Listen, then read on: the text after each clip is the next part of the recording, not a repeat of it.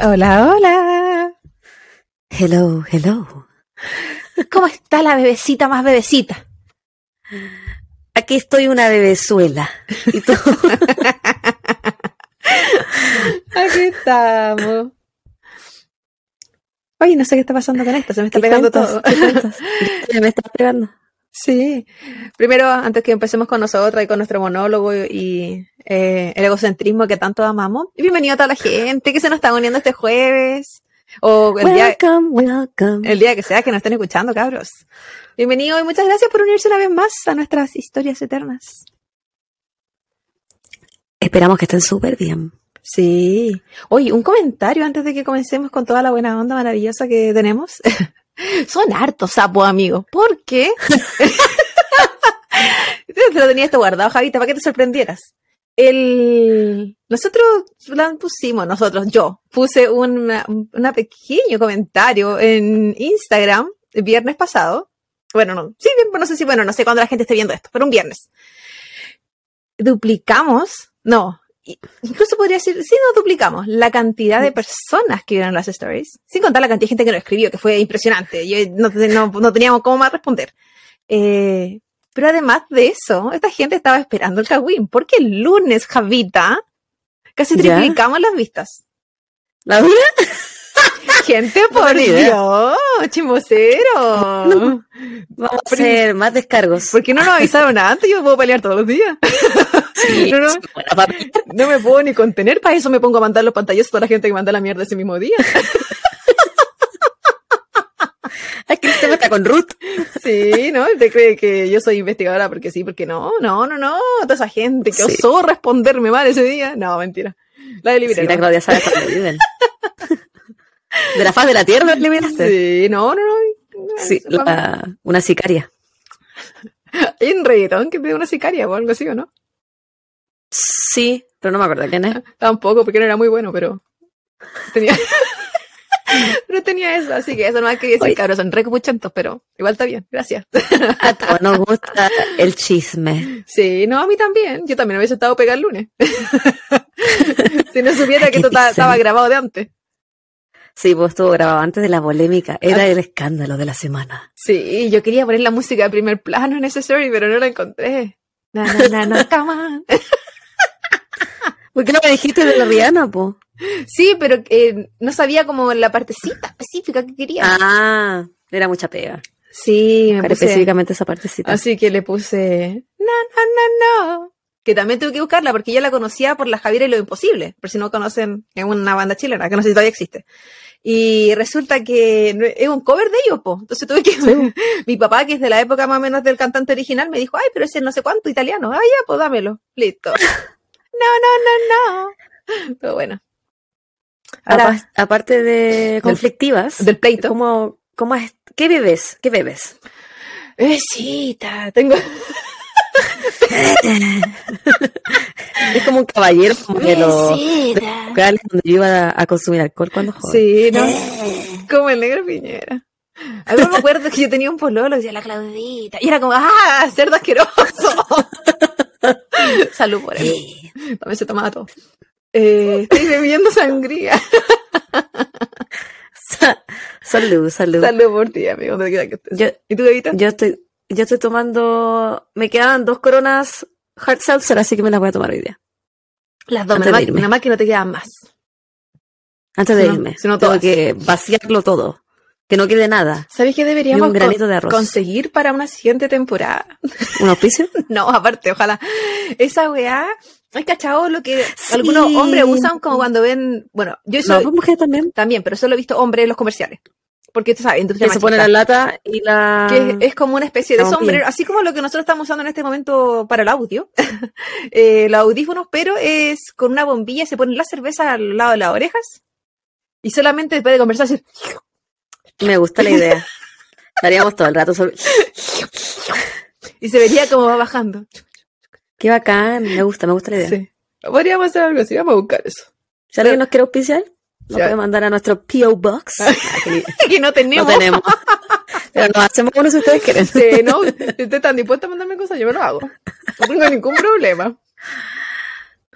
Ah, entonces, bebecita, ¿qué ha pasado hermoso con tu vida? ¿Qué cosas banales tienes para contarme? Hoy día te voy a latear con...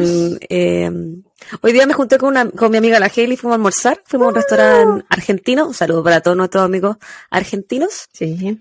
y comí bien rico, fíjate.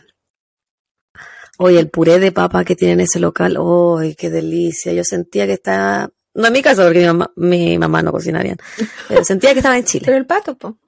Sí, pero es que no, que no hace esos puré como hogareños. Él hace como un puré más, eh, Fifi. como de, sí, como Sí. más refinado, Es más de, el, pato no solo es sensualidad, sino que él también tiene, es un hombre muy gourmet.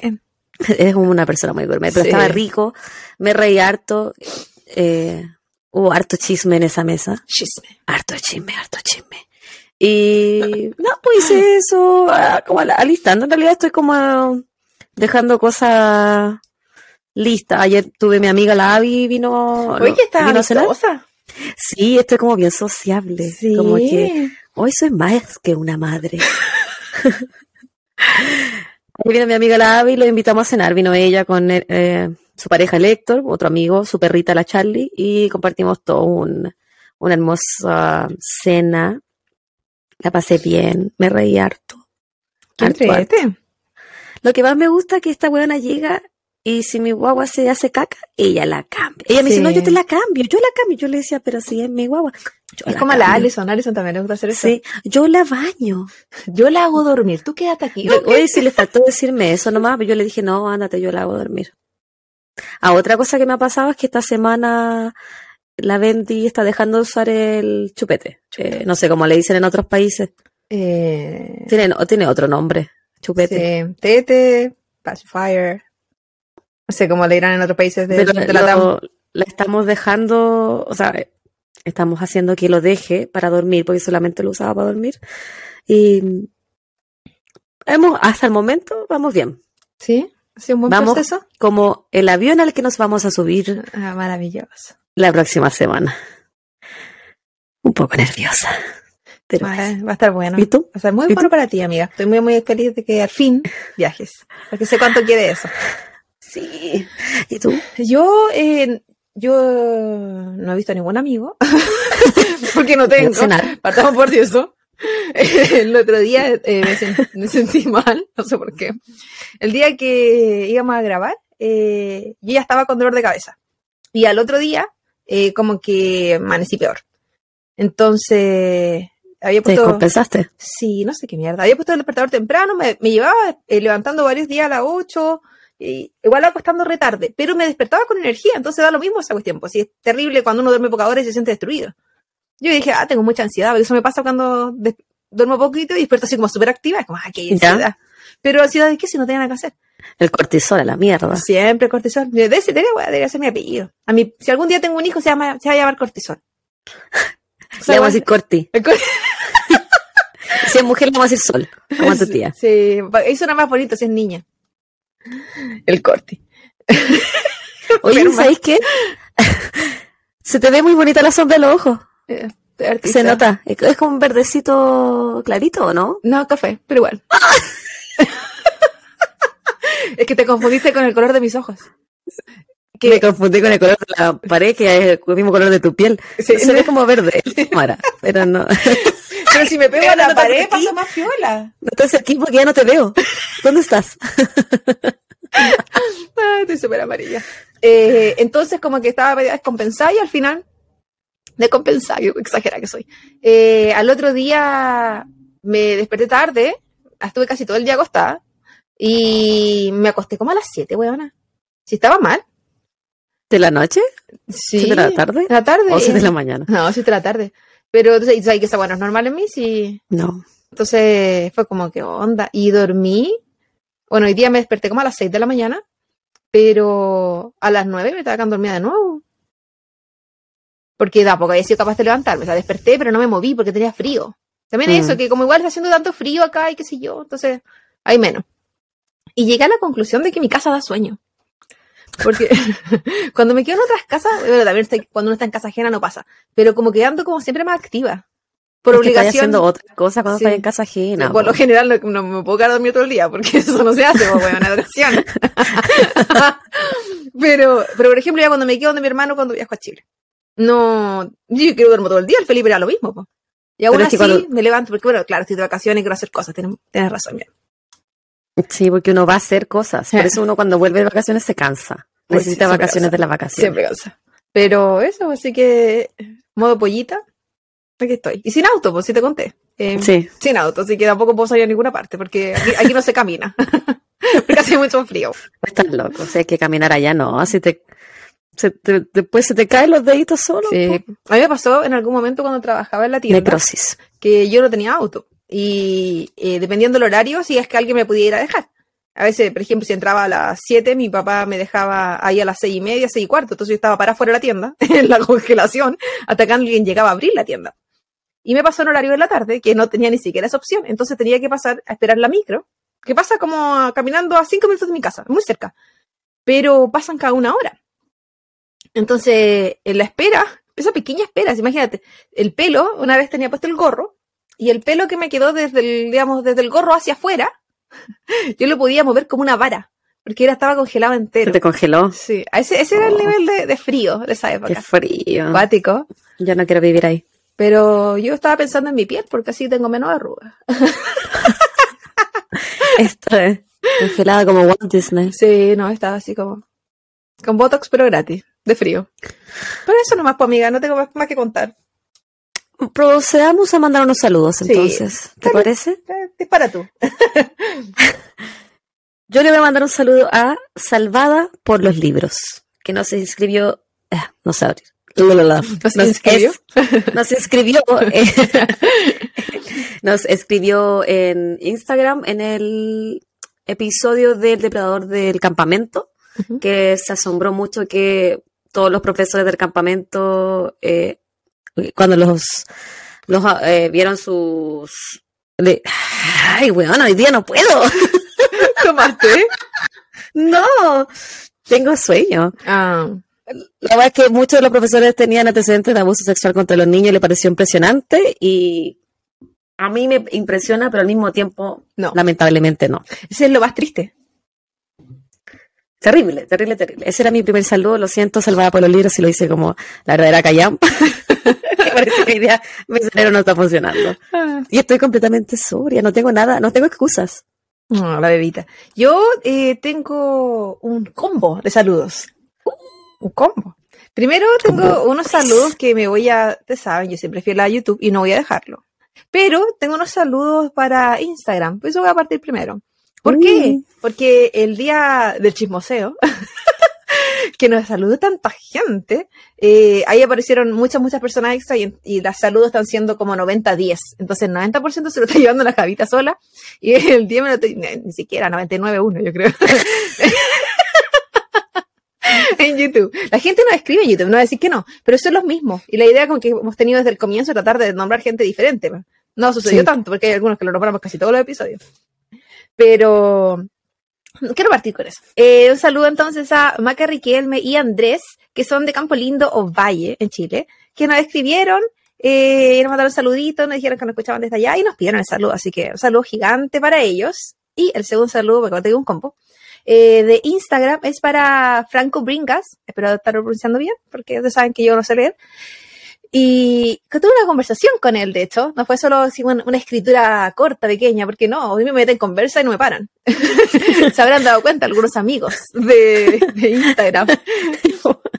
Hay una, una chica con la que siempre hablo y como que me pone así como un comentario y yo ya me lanzo. A veces estamos hablando por horas. De hecho, el mismo viernes pasado, ella, ella estaba, venía de carretear. Ahí estamos hablando. La Joana, ¿no? La Joana. Sí. Sí, o que me, me cae ella. Saludos a, a Joana Nazarena. Sí, también, aprovechamos. Y así que un saludo a todos, todos los cabros. Eh, A veces que me encantaría nombrarlos a todos, pero primero, memoria pollito. Segundo, eh, Instagram es de la Javita. Y la loca es la que está administrando Instagram. Entonces, ahí no meto. Pero si me escriben en, en YouTube, ya, ya, saben, ya. Entonces, un saludo, cabrillos. Un saludo, chiquillo. Eh, yo le voy a mandar un saludo a Connie-rui.mar. La Connie siempre nos escribe, Siempre. nos comenta los posts, nos, nos manda mensajes por interno, nos comenta las historias. Mucha buena onda con la Connie. Aparte que también nos comentó que su Bendy va a cumplir un año en enero. No sé si ya lo cumplió el- cuando salga este episodio. Pero, Connie, un saludo para ti y un saludo para tu Bendy. Feliz primer año de maternidad. Nosotras, eh, las madres eh, y los padres y los criadores de, de Bendis sabemos lo difícil que es el primer año, así que felicitaciones porque sobreviviste. Sí, a todas esas mamitas que escriben de repente eh, compartiendo su dolor con la Javita, sepan que ella siempre las lee. A veces soy yo la que responde, pero ella siempre está leyendo todos sus comentarios y compartiendo su dolor y compartiendo sus alegrías también. Y a veces no lo respondo porque estoy en el dolor mismo. en la trinchera, Sí, esa batalla, pero con mucha alegría. siempre. Sí. Una batalla hermosa, Sí, no por eso menos dolorosa. que se sepa. No por eso sí marcaste guerra. Eh, el segundo saludo, esto ya me voy a YouTube, es para Marisol eh. Ella no escribió hace mucho tiempo, tenemos más de un mensaje de ella en YouTube. Así que es que me estaba yendo de repente al pasado y de repente volví al presente en YouTube. Estoy jugando. Pero, pero para que no, sí, para que no crean que lo olvido, Marisol, si es que todavía estás ahí. Hazte presente. Estamos aquí saludando. Y el segundo saludo de YouTube es para Javier Ortega Silva, que dice que normalmente escucha nuestro podcast por Spotify, pero cuando se hace la uñita o cuando le hace trenzas a su novio, nos pone por YouTube. Y nos da las gracias por apañar siempre. Qué entrete que le haga trenzar el programa, me encantó. Me debería enseñar, Javi. Sí. ¿Tú quieres hacer trenzas? Yo le, yo le planché, bueno, era la época Pokémon igual, yo le planchaba el ¿Le pelo. el? Tenía un pololo. Era esa era, yo también tenía compañeros que en el colegio que sus pololas les planchaban el pelo. Sí, le planchaba. Es que era moda. Porque po. aparte tenía rulos, pues entonces tenía su complejo Ah. de los rulos. Y después, bueno, corté harto pelo de la mayoría de mis parejas también. Y no porque lo hago bien. Ah, yo también le corté esa- le dejaba la cagada, pero Sí. él, Es lo que él pedía. Sí. Mi hermano llevaba compañeros de la universidad para que yo les cortara el pelo. Me- y no, se pagó cero. y sus compañeros se iban sin orejas. Y no es chiste, una vez le corté la oreja a uno. Pero huevona, me hacían cortar el pelo con orejas de, con orejas, con tijeras de uñas. Esas tijeras chiquititas. Ah, qué ridículo. Ya, Más pues. encima son curvas. Sí, pues una vez le pasó a Sí. llevar la oreja a uno y se acuerda como una hora. Sí, dijo que no le dolía. Así que, a ver si querían ahorrar. Ahí está, me ahorro. Así que, Pa- Eh. Literal, pagó con carne. en sangre. Así que un saludo a la Javi y a la Marisol. Saludo muy grande. Y ya estamos. Eso es todo. Estoy lista.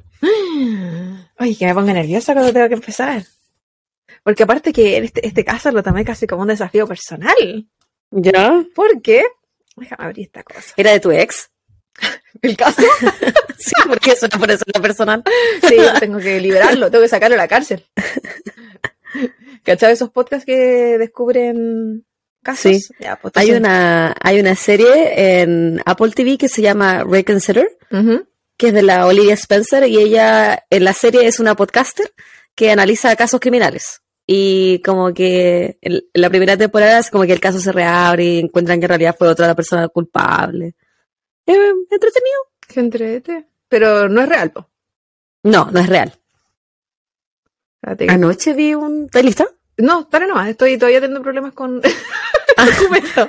¿Qué tú hablas Anoche nomás? vi un documental en Netflix que se llama Hatchet Wielding Hitchhiker, Ya. que salió ayer. Ah, Y- sí, lo de paquete. Sí, es de un, de un caso que pasó, no me acuerdo qué año fue, hace como tres años, de un, una persona en situación de calle que fue un héroe y se volvió viral, salió en la tele y todo, y, eh, y después, tres meses después de que se volvió viral, Mm. mató a una persona y hoy día está en la cárcel. Oh, Sí. Eh, ¿El de la patineta? ¿No? ¿De la patineta? ¿Ese que andaba tomando jugo en la patineta? ¿Una que ver? No, Ah, ¿no? No. Ok. Que ese también era viral, porque por ahí. sí, ese también fue viral, pero él no se hizo viral por, por salvar a alguien. Ah, no, pues por tomar jugo en la patineta. Sí. No, pero es interesante el, Sí. el documental duraba como 90 minutos. No, eso no lo veo. Vamos a pensarlo, porque tengo que, couché. tengo que trabajar duramente en el, en el caso de final de temporada, entonces Sí, po. ese se me viene interesante. Bueno, la cosa es que yo ya había hecho este país antes y nunca quedé contenta por cómo lo hice. Y, y a mí me pasa que cuando la gente me sugiere que yo averigüe así como, oh, pero hay más información aquí. Oh, pero ¿por qué, por qué no viste esto? Y es como que me, yo personalmente lo tomo como que no lo hice suficiente. Y así me Ya. pasó con ese caso, a pesar de que me había leído la vida. Pero eh, siempre uno tiene que también tomar como la, la crítica. Ha sido de las pocas veces que hay alguien que... Es que parece que esa gente de ese país es más eh, indagadora. No se quiere con más información. Está bien, me, me gustan los desafíos. A veces. La cosa es que tomé este caso como un desafío personal. Próximamente haré puros de Rusia, porque ahí nadie me va a reclamar. ni cagando, no va a hacer ni que, ni que pronuncie mal. Entonces el día de hoy volveremos a España, específicamente a Sabadell, Barcelona. Nosotras de manera muy directa sabemos lo que es empezar de cero en otro país, la importancia de hacer amigos en el proceso de adaptación, incluso el cambiarse de casa dentro de la misma ciudad o cambiar de trabajo puede ser un gran cambio. El proceso Sí. de adaptación nos lleva a la necesidad de buscar amigos, de crear lazos o de al menos intentarlo y tratar de buscar en este nuevo lugar gente con gustos similares para así poder llamarlo hogar y sentirnos cómodos finalmente. Lamentablemente, hay veces que esta búsqueda inocente puede ser la peor cruz que alguien cargue, como es el caso del día de hoy. Chan chan. Mm. La madrugada del 2 de diciembre del año 2001, un hombre llamado Alfredo y vecino del barrio Creu Alta escucha un fuerte ruido. Eran las 4.45 am. Puede haber sido cualquier cosa, entonces él decide volver a dormir. Cerca de las 9 de la mañana, se levanta, se acerca al balcón de su comedor para abrir las cortinas y al mirar hacia afuera se encuentra con algo que jamás pensó ver. Por la parte de atrás de su edificio, en una especie de descampado o sitio baldío, estas, estas como especie de, de patios que tienen patio trasero, pero que es solamente un descampado, eh, vi una mujer tirada en el piso, que aparentemente había caído desde la altura. Ella se encontraba desnuda, con signos de violencia y quemaduras en el cuerpo, y con el rostro irreconocible debido al golpe. Esa mujer era Elena Juvan Lorente. Elena era una mujer catalana de 27 años. Era bibliotecaria. Además había estudiado periodismo. Le gustaba escribir y leer. Amaba la cultura, las excursiones, como el senderismo, y los bailes. Era muy sociable e independiente. De hecho, participaba en el proyecto de la sección Natura de la Unión de Excursionistas de Sabatel. Desde el año 2000 comenzó a trabajar como bibliotecaria y esto le permitió irse a vivir sola. Fue ahí cuando ella llegó a este lugar. Elena arrendaba un departamento en el barrio de Creu Alta. En plena juventud, Elena tenía muchos sueños y metas. Como era escritora, ella dejaba su huella en cuanto a lo que ella esperaba de lo que venía. En el año 2001, algunos sucesos comenzaron a ocurrir en su vida. Solo un año de vivir en, en este nuevo lugar. El 17 de septiembre, en el portal de su casa, o en la entrada de su departamento, encontró una botella de horchata. La horchata es un tipo de bebida típica de Valencia. Y una pasta. Esto venía con una nota que estaba escrita a mano y en catalán. La traducción decía, Elena, sorpresa, pasábamos por aquí y hemos dicho, a ver Elena, ¿qué se explica? Somos, signo de, de pregunta, te llamaremos a comérselo todo. La- Qué, loco. ¿Sí? Como, yo no sé si en catalán tendrá más sentido, pero para al menos a mí era como Eh. misterioso. Sí. La horchata era la bebida favorita de Elena. La persona que le había dejado ese regalo debía ser cercana a ella y conocer sobre sus gustos. Se desconoce si bebió o comió lo que recibió, pero se cree que simplemente lo ignoró, por lo misterioso que era. En una entrevista años más tarde, su padre dijo que, no lo bebió ni lo comió, que solamente lo dejó de lado. Unos días más tarde, el 9 de octubre, Elena recibió otro regalo en su puerta. Esta vez era un jugo de durazno, o melocotón como lo conocen en otros países. Este también tenía una nota manuscrita, pero esta vez tenía dos tipos de letra muy distintas en dos párrafos. La nota decía, también estaba en catalán, pero la traducción más o menos dice así. Elena, ante todo esperamos que te tomes con el mismo sentido del humor que nosotros. A la tercera revelaremos el misterio. Muy seguro te echarás unas risas. nos gustaría mucho volver a coincidir en una excursión de la UES, la Unión de Excursionistas de Sabater. Ya lo, ya, ya lo hablaremos.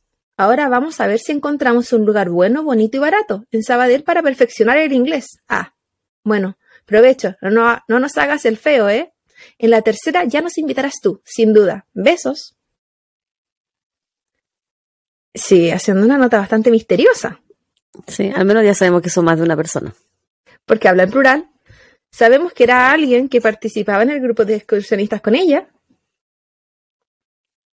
Esta vez quizá por tener tanta información de su vida, quizás porque le pareció cercana, quizás porque pensó que sabía quién le enviaba, ella decidió beber el jugo. Prontamente, luego de esto, Elena se, comenzó a indisponer, a sentirse mal, por lo que no terminó de tomarlo ni continuar en su trabajo donde se encontraba en ese momento. Luego de eso llamó a un amigo para que la fuera a buscar y la llevara a su casa, donde cayó en un profundo sueño. Esta extraña sensación, los regalos, la nota, le causó muchas dudas, por lo que mandó a analizar los restos del néctar a un laboratorio. Es aquí que descubrió que aquel juguito contenía benzodiazepina, mm. una droga depresora del sistema nervioso también conocido por su uso para la ansiedad y el insomnio, básicamente un somnífero. Quien le estaba enviando estos regalos, al parecer no tenía buenas intenciones y necesitaba que Elena estuviera con la guardia baja. ¿Quién sabe para qué? El sábado primero de diciembre del año 2001, Elena se iba a juntar a comer con su padre, Joan Joan. Al cabo de un rato, su papá se extrañó de que ella no llegara y decidió llamarla, pero ella no contestó. Al día siguiente, Elena tenía planes con una amiga pero tampoco llegó. Al no tener ninguna información o noticias de su hija, Joan decidió ir a su departamento, pero tampoco la encontró. Decidió esperar al día siguiente, que sería lunes, y así poder contactar a su trabajo. El lunes, al comunicarse con el trabajo, le hacen saber que el viernes Elena no se había presentado a trabajar, que había llamado, que la habían llamado, pero que no se pudieron comunicar. La última información que se tenía de Elena era que el jueves 29 de noviembre se había retirado del trabajo y se había ido al centro cívico, donde participaba como cuentacuentos. Durante la noche estuvo conectada a Internet entre las 11.45 pm y las 12.20. A la, la mañana siguiente no se había presentado a trabajar, pero había hablado por teléfono con un amigo cerca de las 10 de la mañana. Y también se habló de que había una segunda llamada eh, de solo un segundo a las 11.48. Joan, el padre, no necesitaba preguntar en más lugares y se dirigió a la policía para denunciar su desaparición. Al recibir la denuncia es cuando el cuerpo, con rostro irreconocible que había sido encontrado por un vecino del barrio el día anterior, por fin había encontrado su identidad. Mm. Luego de esto comenzaron las investigaciones. Inicialmente se creyó que era un suicidio, pero había muchas pruebas a su alrededor que no apuntaban en esa dirección. Y por supuesto, lo primero que se va a pensar es un suicidio. Claro, por la, porque el vecino incluso pensó que ella se había eh, arrojado claro. de su departamento. Y porque también es siempre más fácil pensar que alguien se suicida en cuanto a las investigaciones, porque así no hay que continuar. No olvidemos esa parte. El hecho había ocurrido en, las terrazas del edificio 48 y 50-52 de la calle Calvet de Estrella, los que se encontraban adyacentes a donde se encontró Elena. Estos eran los edificios que estaban antes de este patio trasero. En la baranda de la terraza del edificio 48 se había encontrado el cabello de Elena y cerillas usadas. Cerillas me refiero a fósforos que eran, estaban quemados, que habían sido usados. En el 50-52 se encontró la ropa de Elena perfectamente doblada. Esto provocó el descarte del suicidio, a lo que se sumó los resultados de la autopsia.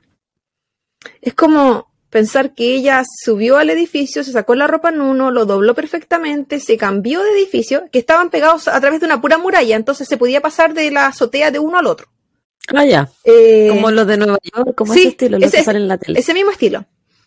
Y en el otro se quiso lanzar. Es como que eso es lo que hubiese sido si es que esto hubiese sido un suicidio. En la, autopsia se encontró que la dosis de benzodiazepina que tenía el cuerpo de Elena era 35 veces superior a la terapéutica. Esto era una, debido a una mezcla de somníferos. Esto no había sido solamente un algo nomás que le habían dado.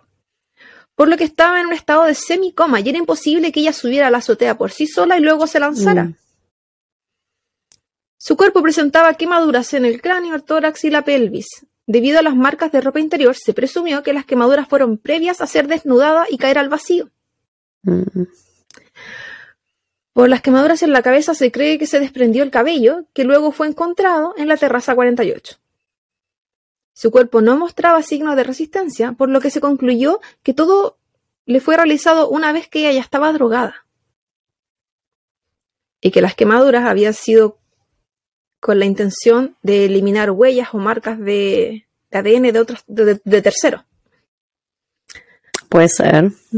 Una hipótesis era que el plan inicial era lanzarla del edificio 5052, pero que había llegado un habitante al lugar, como a las cercanías de ese edificio, y por eso habían decidido cruzar al, el muro y llegar al edificio 48, que como dije anteriormente estaba dividido solo por un, un muro.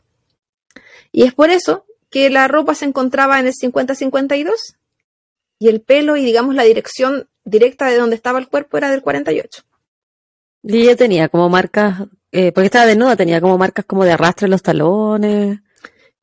Después vamos a llegar a que está, está, está todo mal hecho. Ah, ya. Lo que sí tenía marcado era la ropa interior, que ya no estaba, pero que estaba, eh, al, al su cuerpo haber sido quemado, es como que la ropa interior estuvo puesta antes. Estaban esas marcas de que estuvo, puesta- estuvo puesta. Ya. Entonces pues, se creía que las quemaduras y todo habían sido realizados previamente. Se encontró además una sustancia blanquecina indeterminada en su cavidad vaginal. Inicialmente se dijo que era imposible que fuera por violación, porque no había signos de resistencia, obviando el hecho que estaba absolutamente drogada. Y que no había signos como de resistencia tampoco físicos, así como que ella hubiese intentado defenderse. Claro, te entiendo. Hay un error policial porque el hecho de que uno no se defienda no significa que no sea una violación. Exactamente.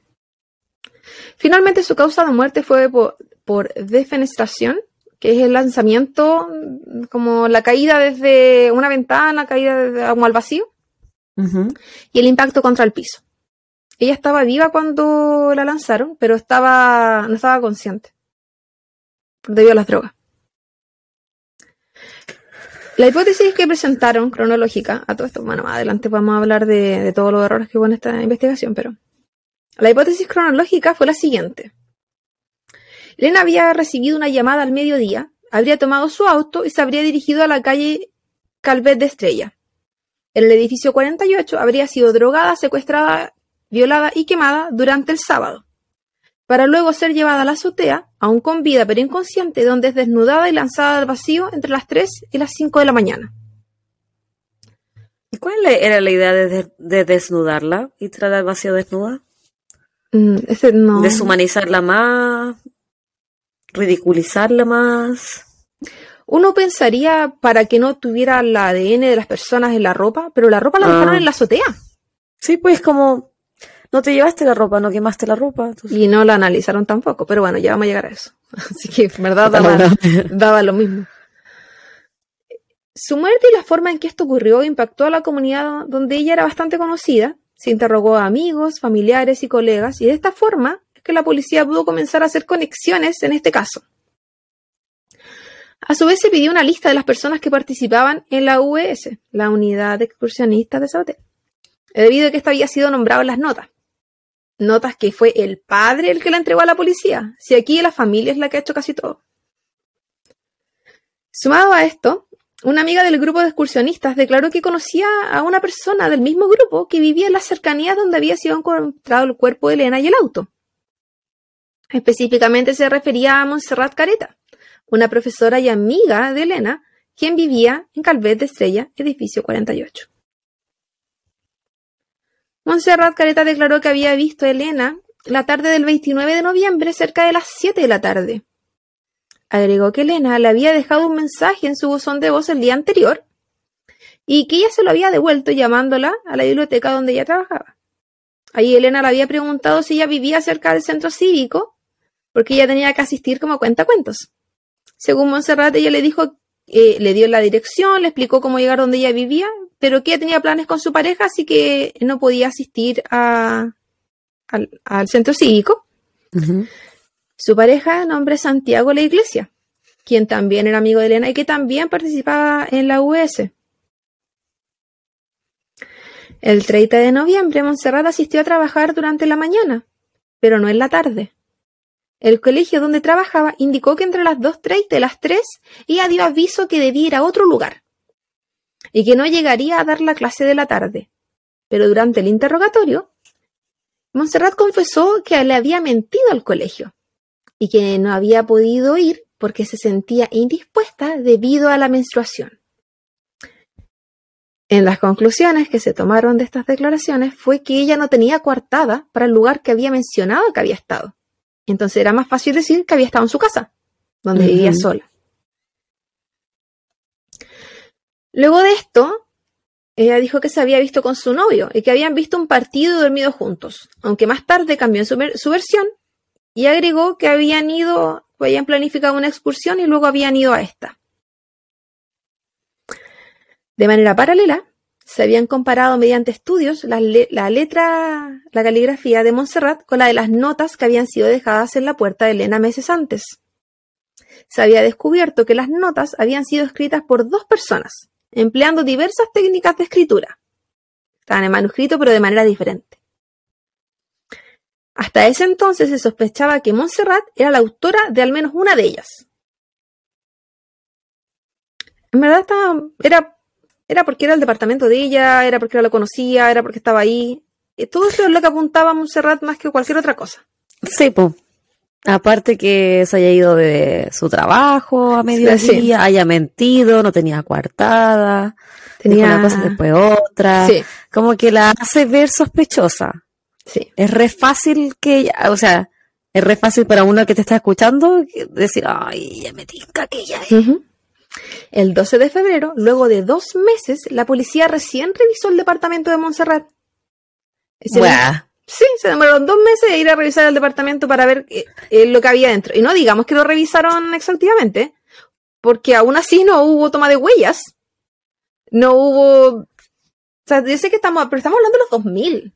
¿Qué pasó con el ADN? ¿Qué pasó con todos esos exámenes que uno sabe que se debe tomar de un departamento? ¿Qué fueron a mirar nomás? Fueron a revisar qué había y mágicamente encontraron unas cosas. Pero ya voy a llegar a ese punto. Ese mismo día Montserrat fue detenida como presunta autora del crimen donde fue enviada a prisión preventiva sin derecho a fianza. Porque la policía había encontrado en su departamento dos cajas de Noctamid, una llena y una vacía. El Noctamid es un psicofármaco con efectos hipnóticos que, tiene, que contiene benzodiazepina, la misma sustancia encontrada en el cuerpo de Elena. Además se encontró una caja de cerillas casi vacía, como las presentes en la azotea el día del crimen, y que se creía habían sido usadas para quemar el cuerpo de Elena. Mágicamente, dos meses después del el asesinato de Elena, esto todavía se encontraba en un basurero a la vista y paciencia de, todos. Ah, estaba en, un basurero de su casa. En las cerillas y lo de los medicamentos, uno sí pero, o sea, ella no cambiaba, no, no cambiaba su basurero en dos meses. Mm, no sé, Rick. Me parece. porque la teoría en ese momento de la fiscalía, o como sea que se le llame en España, era que eh, ella estaba celosa de Elena. Ya vamos a llegar, de que este de caso tiene mucho de machismo también, pero ya vamos a llegar allá. La suegra de Montserrat y madre de Santiago la Iglesia que cabe destacar era un abogado criminalista, consumía noctamid, por lo que se relacionó a Santiago en la investigación, pero no seriamente. Las teorías del juez a cargo por diversas razones lo exculpaban y no lo incluían en ningún caso, siendo que Santiago tenía llaves y acceso libre e ilimitado al departamento. Y había y, Montserrat había declarado que había estado con él. Pero no, solo Montserrat había sido presa, había, estado, había sido tomada presa. Santiago declaró haber salido de su oficina, o de su despacho, como salía ahí. Me gusta la palabra despacho. Eh, cerca de las 7 de la tarde del 30 de noviembre hacia el departamento de su pareja para listar los detalles para una excursión que tendrían al día siguiente, la que se descubrió que ellos nunca estuvieron inscritos, por lo tanto, que no fueran. Mm. Y que al terminar se habían retirado a su domicilio y luego de eso él había O sea, cada uno se fue para su casa y luego de eso él había vuelto al departamento de Montserrat a las 6.45. Pero luego él cambió su versión. Dijo que había pasado toda la noche con su pareja viendo un partido. Aunque al otro día habían ido, habían hecho algo, pero. Pero aún así, él no era considerado, solo ella. Porque ella estaba celosa. Sí, porque. no. Sí. No importaba que ella, que Elena tuviera claros signos de violación, pero porque no, porque no, no había puesto resistencia. Entonces no, tenía que ser una mujer.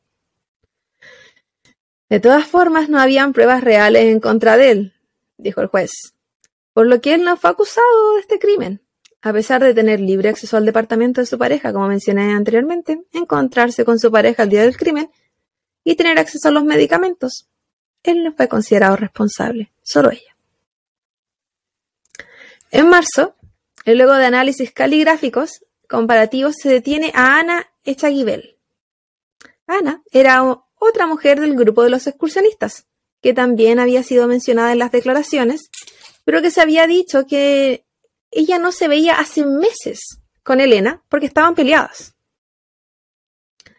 Ana fue llamada por similitudes en el examen caligráfico, pero fue liberada prontamente por falta de pruebas. Pero si bien igual estuvo un tiempo en prisión preventiva.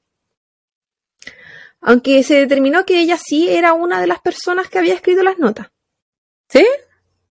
según el análisis caligráfico. Pero ella fue liberada porque no había pruebas suficientes. Que la pusieran en el lugar, la mm. hora y todo eso. Ya. Aún así, sus cuartadas también tenían contradicciones. Su, como dónde había estado, qué había estado haciendo. No. Oye, pero este grupo de excursionistas está como para hacer senderismo. Sí, está como para buscar. Uno dice, hacen deporte, naturaleza, qué mejor grupo, casi como que... Son más, son hippies, son buenos. Una señora. Pero no. Por eso hay que quedarse en la casa, chiquillo. sí, no hagan deporte. Montserrat mantuvo su inocencia en todo momento, tanto público como privado, en cartas hacia amigos y familiares. A dos meses de su detención, el 7 de mayo, Montserrat fue encontrada muerta por ahorcamiento eh, con un cordón de nylon en su celda. La profesora dejó una nota donde mantenía su inocencia de una manera muy particular, que decía, abro comillas, soy inocente porque no he causado la muerte de Elena, y para ser homicida hay que ser el ejecutor de una muerte. Me voy con la conciencia tranquila. Lo que fue considerado en su momento como una declaración donde ella solamente afirmaba no ser la autora material. Sí. Porque para decir... Porque esa declaración deja mucho que desear. Si yo no tuve nada que ver con eso, yo diría, yo no tengo nada que ver con esto. Nada, absolutamente. Yo no la torturé, no la drogué, no la quemé, no le saqué la ropa. No solamente yo no la maté. Sí. Yo no estuve ahí, soy completamente inocente. Y lo que quedó claro en ese momento es que ella sí sabía quién había sido. Sí. Y. Pues ella solamente, ahí te, ahí te está diciendo que ella solamente no la mató. Sí que para ella quizá habrá sido no la lancé. Sí, pues sí. Porque drogada ella estaba en coma, pero estaba viva. Sí. No sé si ellas sabían. Bueno, yo creo que sí, tenían que haber sentido el pulso. Pero mm, dudo que le haya interesado que ella estuviera viva, porque sí le quemaron, le calmaron hasta el cuerpo. Meses después se levantó el decreto de sumario que mantenía este caso, que es cuando tienen todo el, eh, la investigación en secreto y como que ya hay acceso a la información. Y esto permitió que los familiares hicieran una conferencia de prensa. Ahí ellos presentaron su teoría, la que consistía en que eh, era un homicidio por juego de rol, donde Elena no sabía que participaba y esa era la razón de los regalos y los misterios. Así que esto había sido como un juego por un tiempo. En un mundo sumamente machista, determinar, este eh, determinar que este macabro crimen como parte de un juego de rol era en parte responsabilizar a la víctima. Es decir, que Elena había estado participando en esto y que por eso le había pasado lo que le había pasado.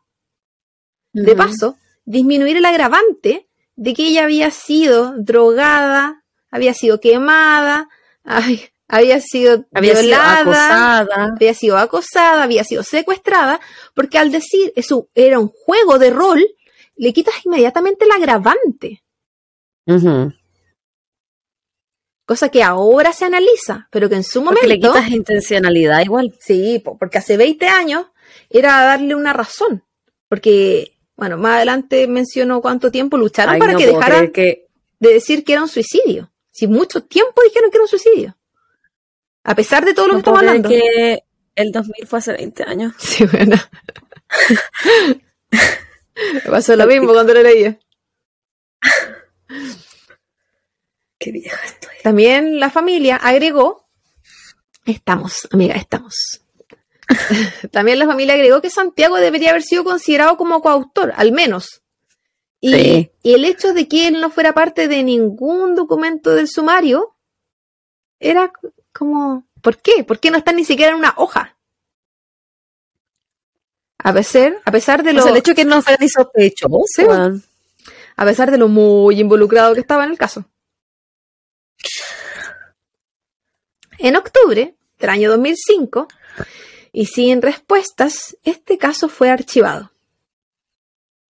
El juez consideró que las pruebas no eran sólidas ni suficientes para su- sustentar la acusación o mantener a ningún sospechoso. Lo que fue una gran decepción para la familia, obviamente. En una entrevista su padre había indicado que lucharon 81 días para que esto dejara de ser considerado un suicidio. Que vio cómo la policía abandonaba el caso. Que vio cómo el- se cambiaba al juez tres veces.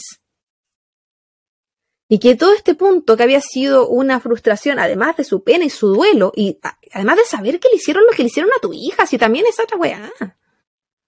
Esto llevó a que en el 2002 Yo esto era un lo infarto. dije antes, yo preferiría no saber. Sí. Preferiría no saber. Entonces en una entrevista le preguntan que cómo él pudo manejar todo lo que estaba pasando. Y él dijo que él se hizo tanto el fuerte, mantuvo tanto esto de vamos a seguir, vamos a seguir, vamos a seguir, que no pudo más y en el 2002 él decía que tuvo que como que reventar por una parte. Y ahí tuvo un, un Mm. infarto que estuvo muy mal. Y luego el 2005 que le cierran el caso fue como una, igual una cachetada Sí. porque se estaba haciendo todo mal en el caso igual, po. o sea que la investigación estaba haciendo pero como a la mierda, así hay que decirlo. Sorprendente. Sorprendente y al mismo tiempo siento que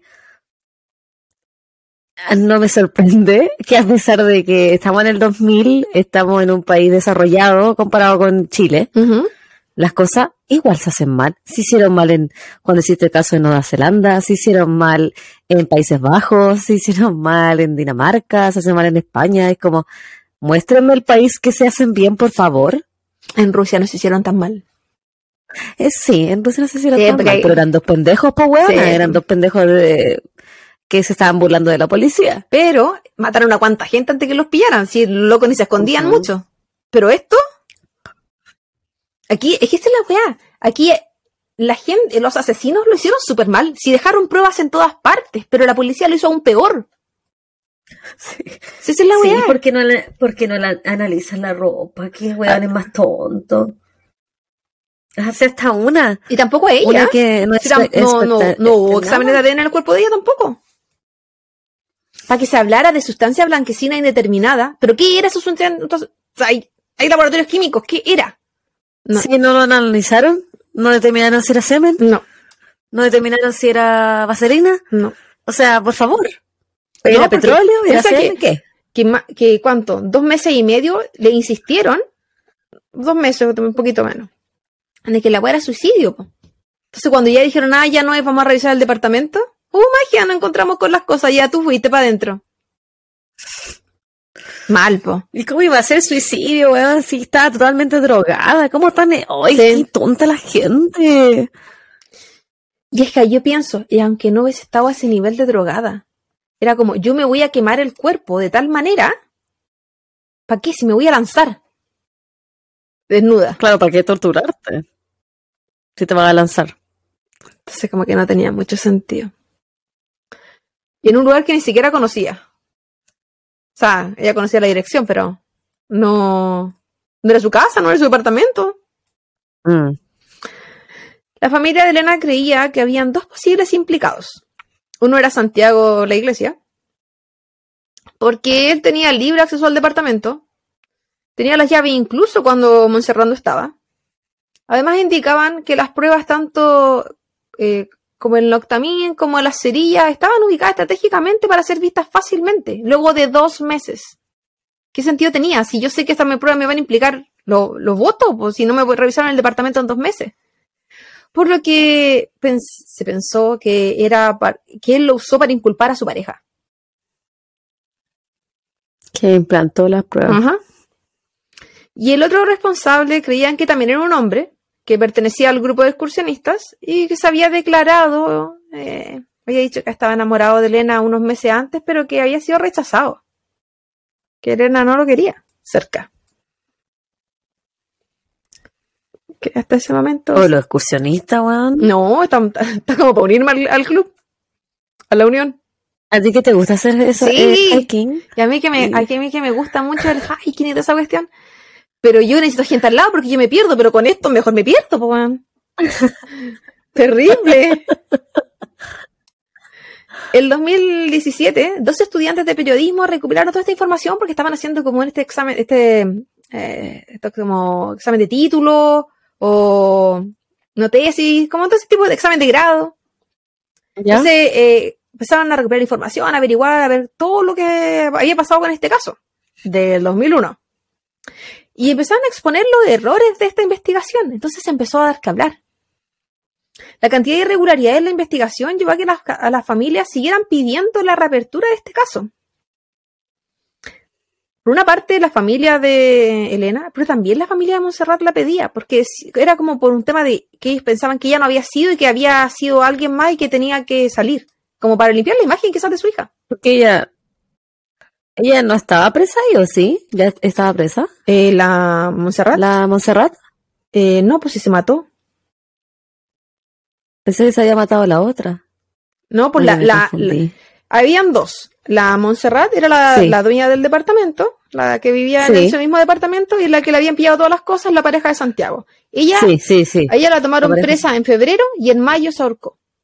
La otra, la Ana, la tomaron presa la otra que en marzo, pero era su letra. Sí, pero a las semanas la liberaron.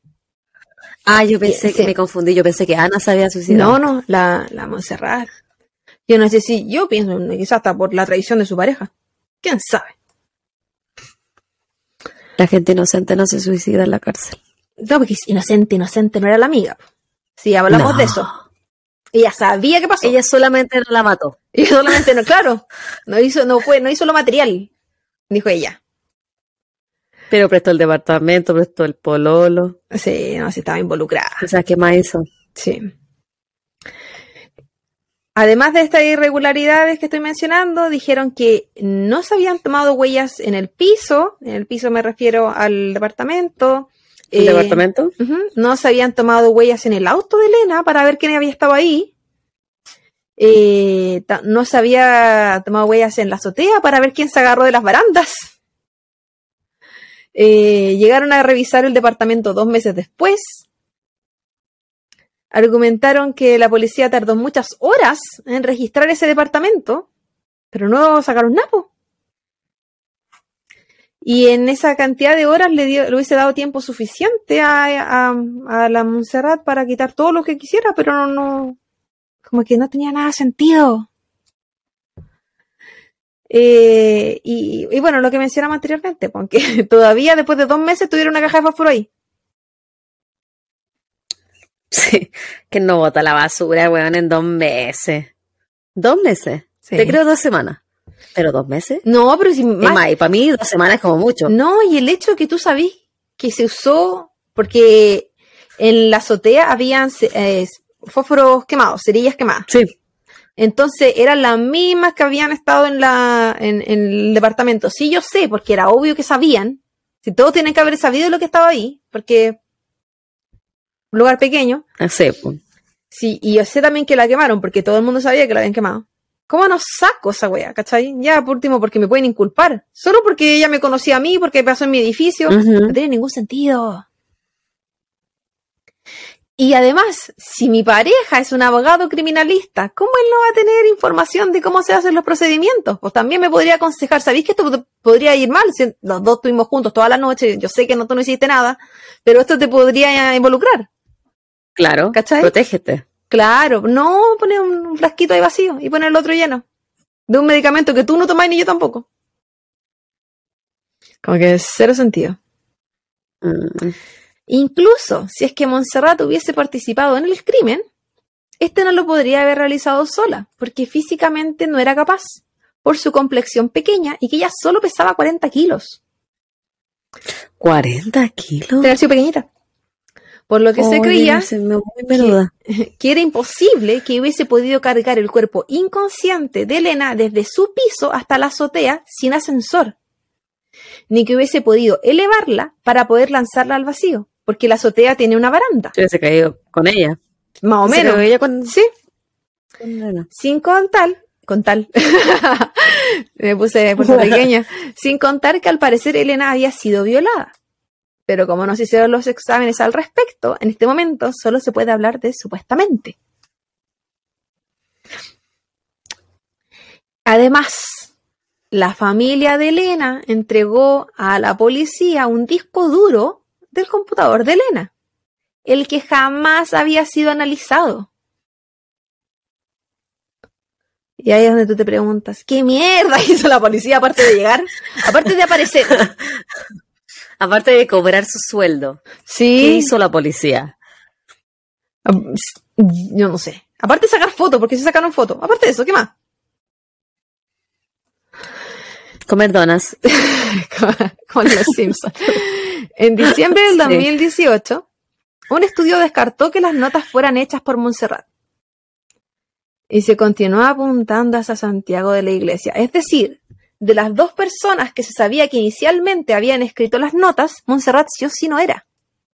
Se había dicho que la otra persona había sido Ana.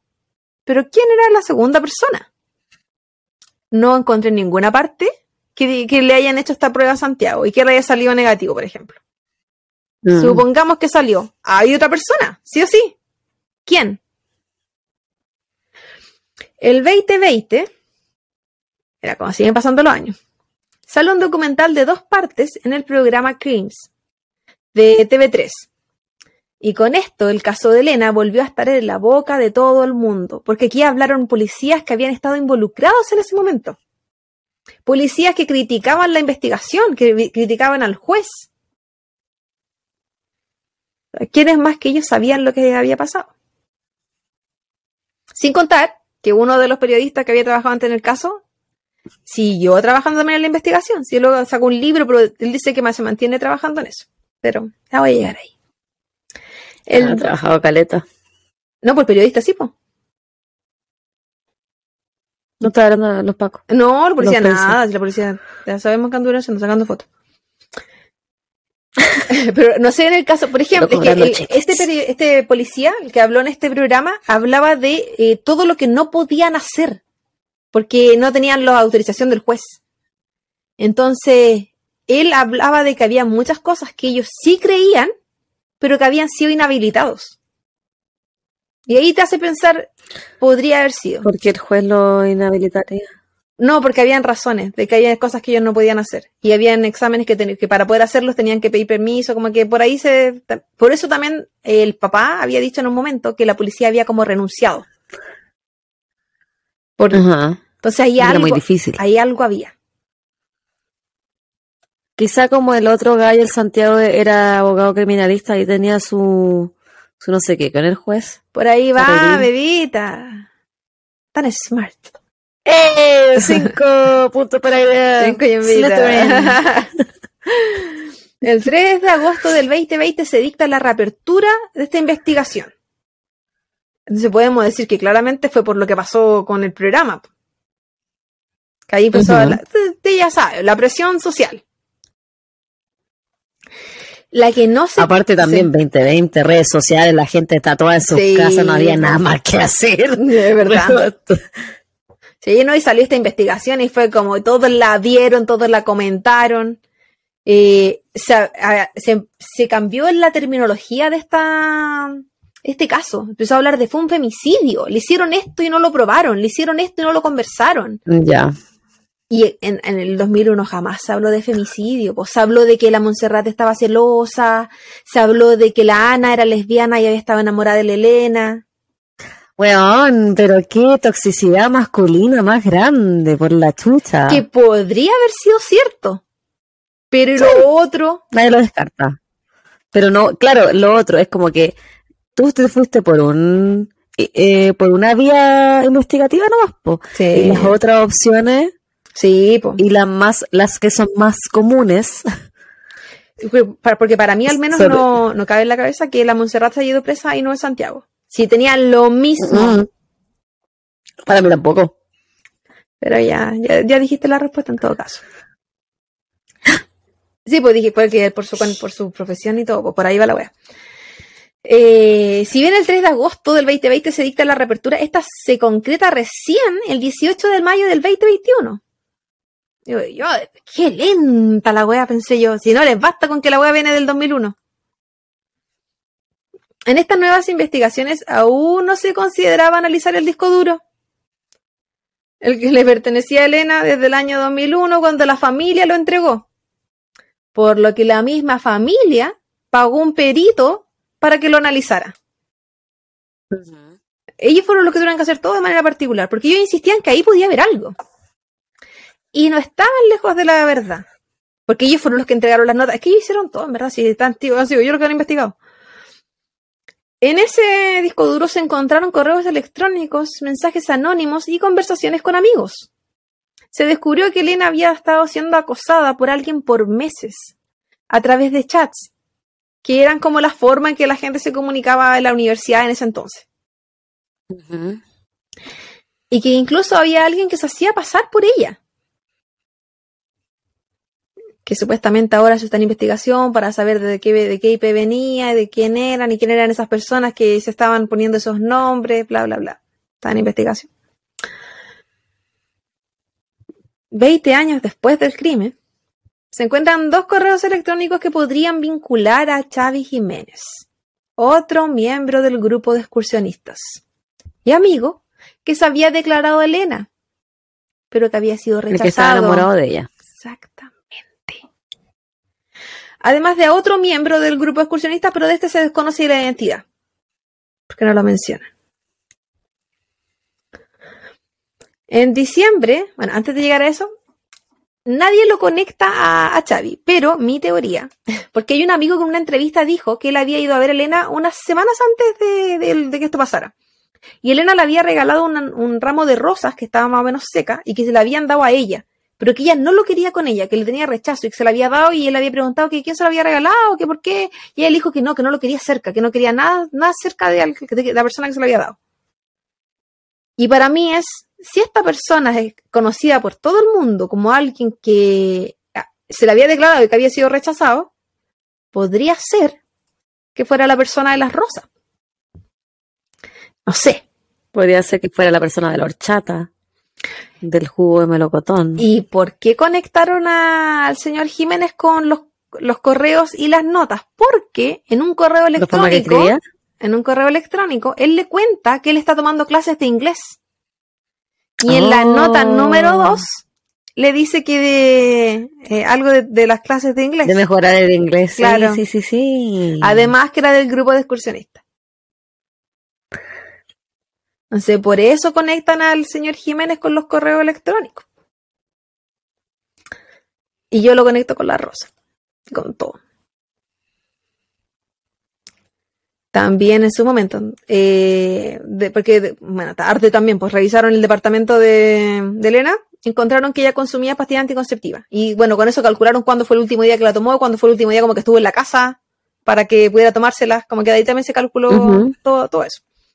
Entonces decían, ah, ella era sexualmente activa. ¿Por qué no empezar a averiguar con qué persona ella podría haber estado pinchando? Porque obviamente las parejas o la gente cercana también tienden a ser las primeros relacionados con cualquier tipo de crimen. Tampoco se, tam- tampoco se buscó por ese camino, no, porque la Montserrat estaba celosa. Entonces era ella. o sea, gente- No, porque era la Ana, vi que era la lesbiana. Entonces, a la lesbiana, a la lesbiana le gustan todas las mujeres, no definen, no tienen gustos, no Ese- todas. eh, eh, qué imbecilidad más grande. Entonces, no, si este caso. Y como bien dijiste tú, ¿dónde estaban las marcas de arrastre, por ejemplo, si es que las subieron? Que pudieran definirte inmediatamente que no fue, aunque, como se creían que fueron hombres, eh, bueno, no claramente ellos, sino que la gente después, eh, podría haber subido en brazo, que es lo que yo creo que pasó. Ujú. Y como esta, era, estaba solo un piso de diferencia el departamento con la azotea, tampoco es que tuvieron que pasar por mucha gente. Como que, y fue bueno las 3 de la, entre las 3 y las 5 de la mañana, así que también menos la gente se da cuenta. En fin, en diciembre del 2021, Jiménez es imputado. Y con esto, el caso de Elena Yuan evita ser prescrito a solo pocas horas de haber cumplido 20 años. ¿Por qué? Porque a los 20 años se prescribe. Y la prescripción se extiende hasta el 2025 si es que hay una investigación activa. Por lo tanto, ahora estamos en investigación activa. En abril del 2022, Xavi Jiménez es citado a declarar y considerado como el nuevo sospechoso. El juez del caso Ya, bueno, ya. en ese momento declara de que existen indicios suficientes que permiten afirmar que participó de forma activa en la comisión del delito del asesinato de Elena. Los dedos apuntaban hacia Jiménez cuando se revelaron los resultados de unos informes caligráficos, donde tomaron eh, libros, cuadernos y cosas de él de que hayan sido del año 2001. Yo no sé si lo habrán conseguido, pero dijeron que habían buscado. La cosa es que su letra coincidía con la de las notas. Él era el segundo escritor, junto con la Ana, que está libre a todo esto, la Ana en alguna parte. Y ahí causó la duda. Si él, o sea, si Ana estuvo presa por la caligrafía, sin ninguna prueba, na- nada que lo ubicara en ese lugar, porque ella podría estar participando en las notitas de broma anterior. po. Si Ana estuvo eh, en las notas y él estuvo en las notas, ¿por qué Ana estuvo presa y él no? ¿Por qué él recién se le viene a considerar 20 años después? Porque Ana era la... era la- Siendo que él Sí. Admitió haber estado enamorado y, haber sido rechazado por esta mujer. Y que todo el mundo lo sabía, si todos, todos contaron, eso ya se sabía. Pero no, porque la Ana era lesbiana, ¿viste? Y ella es la que estaba enamorada. Aparte de machista lesbofóbico. Por supuesto. A mí sorprendida, porque yo pensé que España era súper abiertamente, pero bueno, estamos hablando de la policía también. Pues, que no, ¿También qué? Entonces, en abril del 2022 es citado a declarar y como dije anteriormente, es considerado nuevo sospechoso. Y... ¿Dónde iba? Ah, ya. Por su parte, entonces, el señor Jiménez declaró que aquella noche él se encontraba con su padre, un hombre act- que actualmente tiene 89 años y sufre demencia, por lo que él no puede entregar su versión. Te apuesto que tiene Alzheimer. Sí. Te, te iba a decir, te apuesto o que tiene Alzheimer o falleció. Y además dijo que había ido a cenar con un amigo. Aquel amigo también excursionista, que al momento de declarar, dijo que estaba fuera de Barcelona. Pero que luego eh, de realizada la declaración, él se juntó con el señor Jiménez y después se volvió a, a declarar y a, y a retractarse, que no, no, que no era así, que, eh, que en verdad sí había estado en la ciudad, que se había ido a cenar con él. Y es como, ¿estás en serio? como ¿por qué, ¿por qué dejan después de 20 años que la gente pueda juntarse a o sea, yo entendería que hayan contradicciones porque pasaron 20 años y probablemente si no lo cometiste tú, difícilmente te vaya a acordar que hiciste que no. Sí. Pero algo que dijo la policía en su momento es que las declaraciones de estas personas tenían demasiados detalles para alguien que, que le está que diciendo la verdad. y que fue hace 20 años. Porque, no, y aparte, porque cuando uno miente da muchos detalles para hacer tu mentira creíble. Entonces eso ya era un y bueno, tú me preguntáis, hace 20 años, el 5 de marzo, ¿qué estaba haciendo? No tengo idea. No, yo pensaba, dije ya, pensemos en algo de tráfico, la muerte de un amigo. Si a mí me preguntan qué estaba haciendo yo el día que falleció un amigo que tú conoces, eh, yo sí me acuerdo. Me acuerdo de lo que estaba haciendo yo, yo no tengo idea de qué estaba haciendo él. O sea, sé más o menos. Pero no me, no me recuerdo con horarios. Me recuerdo a quién vi, con quién hablé, porque obvio que me queda el trauma. Entonces sí, hay ciertas cosas que por ser una cuestión tan importante, uno se va a acordar. Pero él le había dado, parece que detalle incluso como hasta que comió, entonces como que son cosas como que tú decís, no. Mm. Y aparte, Le dijo yo, hasta cuánto le sale la cuenta. sí, yo me acuerdo de ese día todo en relación porque ese día yo desperté con una llamada de fallecimiento de mi amigo. Entonces, obviamente me voy a acordar si todo partió, de- mi, yo, mi día partió así. Muy diferente a ellos, que ellos supieron días después. Entonces, ¿qué estuviste haciendo los dos o tres días? ¿Qué estuve haciendo yo el día antes que falleció mi amigo? Yo no tengo idea. ¿Qué eso es lo que pasa con esta persona? ¿Qué estuvieron haciendo ellos dos días antes? Y, y aparte de ese día, y el cuerpo no apareció hasta el día siguiente. Así que igual son como, tenéis como tres días que no tenéis. Lapsus. Sí, pues yo no me acuerdo nada. De mi caso. Entonces, poco creíble.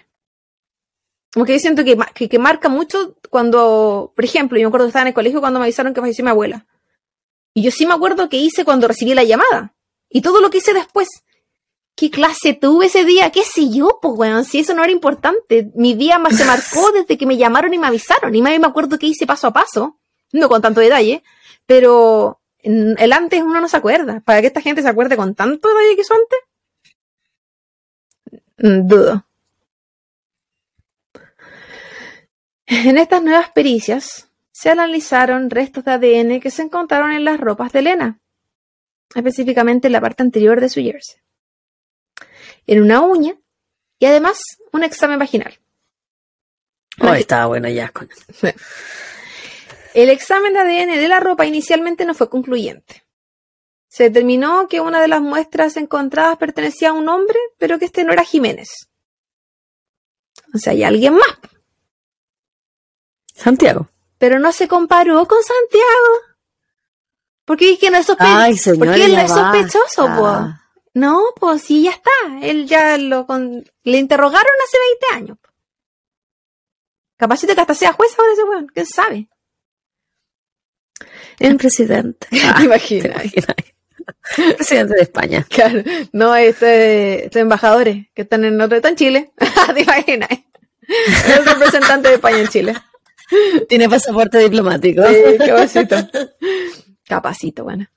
En cuanto al examen vaginal, aquí fue encontrado ADN masculino y en la uña fue imposible determinar qué había. Estos últimos eh, no fueron comparados con un tercero.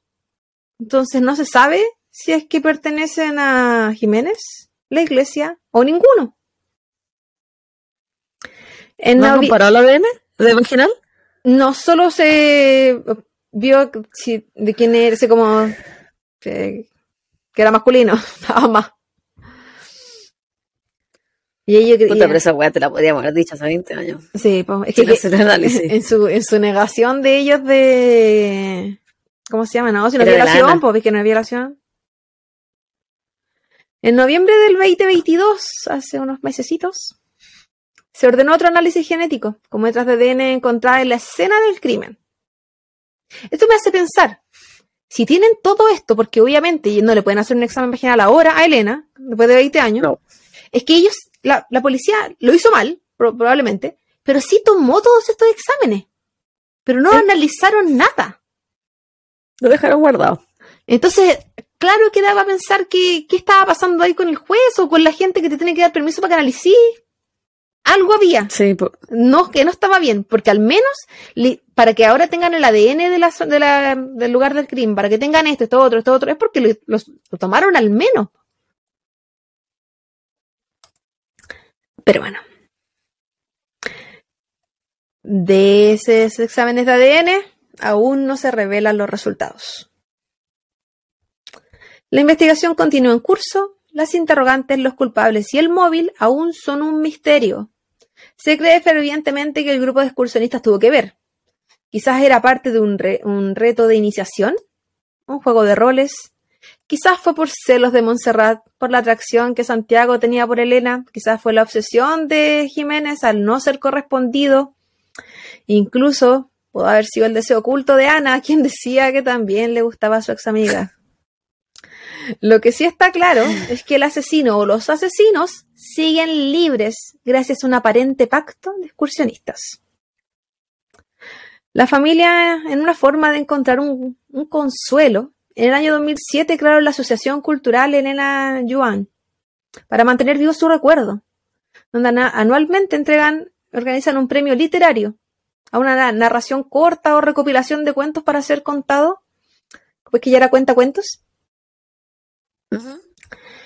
Además de esto, eh, en el programa Crips, que anteriormente nombré, el policía que yo tanto hablé hace un rato, que había eh, hablado de todo esto, mencionó que él creía fervientemente que, Santiago era el, culpable.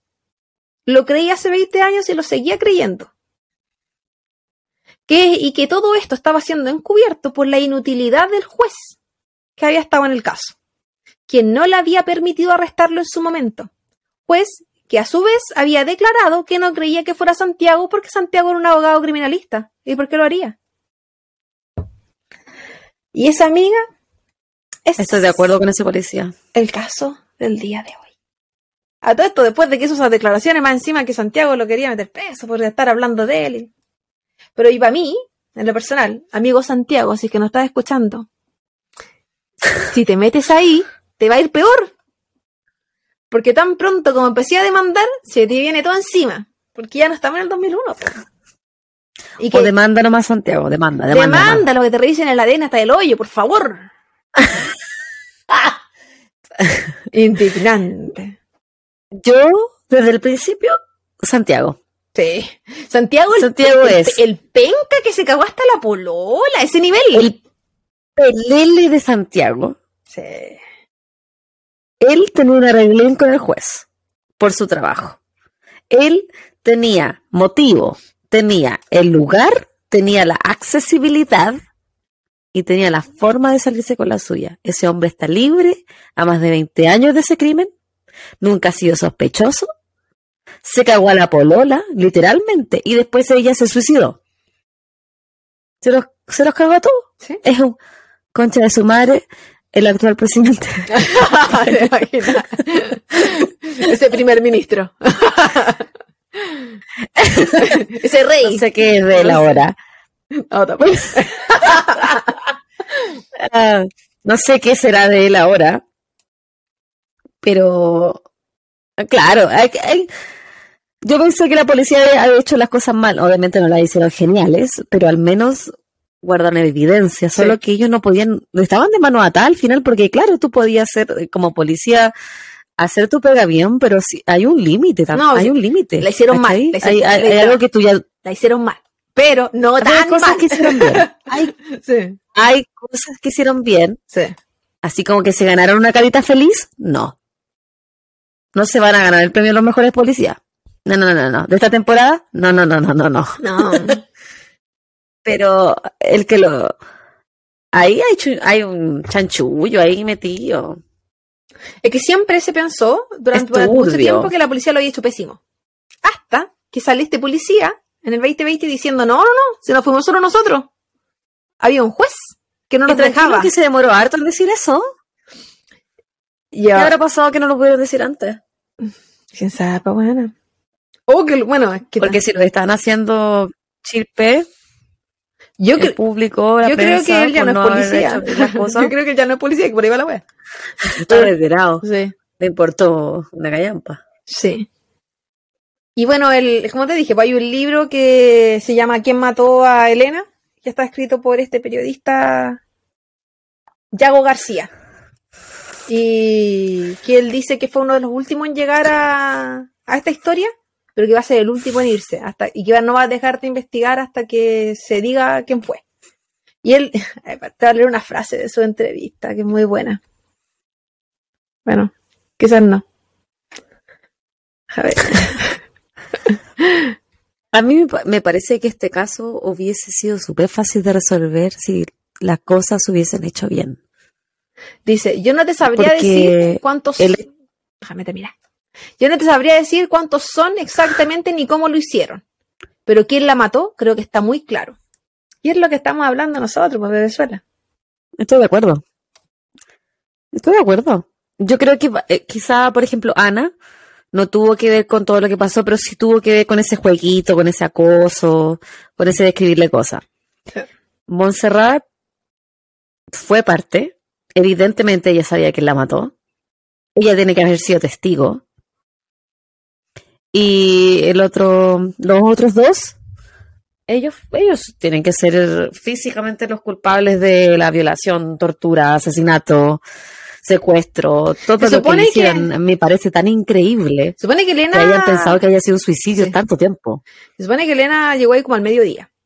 Y Montserrat salió, se retiró de su pega entre las dos y media y las tres. O a esa hora llamó que no iba a volver, algo así era. Entonces, ¿qué pienso yo? Que ella llegó después. De que ya estaba todo esto armado. Y. Y yo, yo sí, creo que era como una wea de iniciación o algo así. Pero no sé hasta qué punto se le fue de las manos para drogarla como la drogaron, para violarla, para quemarla. No. No sé qué weá habrán estado tomando como para que sus Pero es increíble la weá. Es como que la policía hayan sido novatos para decir que ya se haya suicidado. Sí. Y que ellos tenían que estar lo suficientemente Nadie- lúcidos. No, eso no, no es así. Tenían que estar lo suficientemente lúcidos para estar en una azotea de un edificio, cachar que hay ruidos, que viene alguien, dejar la ropa doblada, bueno, estaba doblada encima de la terraza, si hay fotos. No, es que, que- lo otro tiene que haber, si es, es más de una persona, tiene que haber ah, la Montserrat, según yo. En mi imaginación del caso, ella estaba espiando, hoy viene alguien, corrámonos, mientras los otros movían el cuerpo. Sí. Porque un cuerpo, un peso, es un peso muerto. Sí. No es lo mismo si uno pesa 50 kilos despierto, no es lo mismo que 50 kilos totalmente drogado. No. Es totalmente distinto. Te lo digo yo que soy una persona que levanta gente en mi trabajo. No, es diferente. Y no, ahí, no, no. Yo estoy segura que son esos tres. La Monserrat, Si es que no hay más. ella fue, porque piensa eh, que ella participó. la familia, sí, claro, si es que no hay, la familia si es que no hay más. desconfía de un hombre más. Porque los que- excursionistas, weona, eran todos turbios. La cagó. La familia desconfía de un hombre más que no se ha revelado el nombre. Y piensa que al, al Jiménez se le reveló recién ahora, después de 20 años. Mm. Ese weón juró, dijo la hice de oro, nadie me nombró, no me tomaron huella, no tengo que escribir, no tengo que hacer Esa- ninguna weá, chao, chao. Y en 20 años se puede haber violado a media España. sabes que me impresiona tanto. Bueno, yo no sé si es porque en el podcast hablamos de pura gente mala, porque los sociópatas corresponden al 5% de la población total del mundo y el psicópata 1. Y me, me sorprende que esas personas, por ejemplo, este el caballero Xavi, que ahora recién se supo su nombre, me sorprende que esas personas puedan llevar una vida normal sabiendo lo que hicieron, sabiendo lo que vieron, ¿cachai? Lo que ayudaron a hacer. Es como, weón, ¿cómo puedes vivir contigo mismo así? Piensa que todos ellos en esa época mm, tenían, ya estaban llegando recién a los 30, estaban al finales de los 20. Ahora todos esos weones tienen 50. Pero, weona, De todos esos igual. deben en este momento tener familia, hijos probablemente, Sí. y como si nada. Pero, bebita, que no se te olvide el caballero de los 18 años después nomás. po. Como si nada. Nah, yo, Eliminó a la familia completa. Y como si nada. John List era un concha de su madre, yo no lo voy a superar nunca, John List. No, es que ahí te das cuenta que son, no piensan que son personas, po. Y yo no sé qué tanto No. odio le podían tener a esta mujer para todo lo que le hicieron. ¿Qué tan terrible le podía haber hecho ella? Y no era algo que todos Mm. supieran, porque hay que pensar que fue otra excursionista, llamada Isabel, quien, la, quien dijo, ¿sabéis qué? Pero si ahí vive tal persona. Nunca conectó, nunca dijo, se habló, dijeron esto. O, o mencionar, ¿saben qué hacen un juego de iniciación cada vez que empezamos? Nada. A no ser que haya un pacto peor que el de eje que no se puede comentar hasta que lo viví. que, esta, gente, que esta gente no habla, no sé. No sé, solo sé que me tengo un nuevo miedo desbloqueado, que es eh, juntarme con gente a hacer ejercicio. No, loca, yo, yo voy pensando, no, se me va a tener que unir a grupo. ¿Te acordás que te había dicho, estoy buscando weas de voluntariado, bla, bla, bla? Sí, sí me no, dijiste. bueno, no quiero a nadie, si ya no quería antes. No, mucho miedo. Pero ¿sabéis qué? Excelente tu entrega el día de hoy. Guaguita, una vez ma- más te felicito por tu entrega el día de hoy porque Gracias, Eh. ¿Me, revi- me sentí- reivindiqué? Sentí que eh, me imaginé totalmente lo que estabas hablando. Estaba como viendo una película. Maravilloso, porque lo escribí cuatro veces. Se agradece. Lo escribí cuatro veces. Se agradece. Ay, Claudita, por el amor. No, y de repente cuando hacía pausa y no estaba leyendo era porque estaba diciendo cosas que había eliminado, pero dije, ah, aquí igual cae. aquí igual podría sonado bien. no, pero eso fue el caso del día de hoy. Espero que le haya gustado a todos los cabros y puta, ojo con la gente con la que uno se junta y con las confianzas. Si esto... Esto era una mina súper inteligente, una mujer súper inteligente que había trabajado como periodista en canales locales, que tenía una vida súper independiente, que hacía lo que quería cuando ella quería, súper sana, súper sociable, la, la declaraban como sana máxima. Y mira con quiénes se fue a topar, pues con unos psicópatas asquerosos, que pintaban para bueno. Y al final... Estaba Es cualquiera como que al final que uno nunca sabe, uno nunca sabe con quién está hablando. Uno, lo he dicho toda la temporada, nunca dejas de conocer a las personas. Yo desconfío hasta de mi sombra. ¿No? ¿Y cuál habrá sido la llamada que ella recibió para poder haber ido a ese lugar? Eh, Y, y que esa fuera el... Y algo tiene que haber pasado también porque ella faltó a trabajar, pues ni siquiera llamó. Así que, bueno, según lo que comentan es que ella estaba intranquila. Que ella, los amigos que la vieron el fin de semana anterior, ella no estaba normal. Ella estaba muy intranquila. Entonces, la tuvieron que haber seguido acechando. Bueno, y la estaban acosando por el chat también, pues por eso se subo 20 años después. Pero, indigno todo lo que le hicieron, donde sea que esté Elena. Están mejor que en este lugar, no te preocupes. Toda esta gente no te pierdes de enferma. nada, Elena. Dale vayan para este planeta. No, eh, manda alguna señal para que me dan preso todos asquerosos que te hicieron lo que te hicieron. Pero eso, bebecita, bebesota, bebezuela, es mi caso Muchas gracias. día de hoy. ¿Algunas palabras para el cierre? Chiquillos, esperamos que tengan un hermoso final de semana en este penúltimo episodio antes del fin de esta temporada número 2. Y si no es su final de semana, que sea un hermoso fin de semana, inicio de semana, tarde, noche, día, que sea lo que sea, pero que sea bonito. Cuídense mucho, esperamos que lo disfruten, tanto como nosotras. Cuéntenos sus teorías. Cuéntenos si ustedes son de España, lo que conocen de este caso. Uy, perdónenme por el catalán, por Y- favor. Hice lo que pude. Saludos para Barcelona, también mm, mi ciudad favorita. Anhelo volver a, a Barcelona. Cuídense mucho. Nos estamos viendo. Suscríbanse, muy pórtense pronto. bien, copuchentos. Chismosillos, chismoseros. Chismosillo, cinco estrellas, cuatro no sirven, hay menos chismes si son cuatro, hay más si son cinco. Peleamos más si se ponen a seguirnos. Cuídense. chau, chau. Bye bye.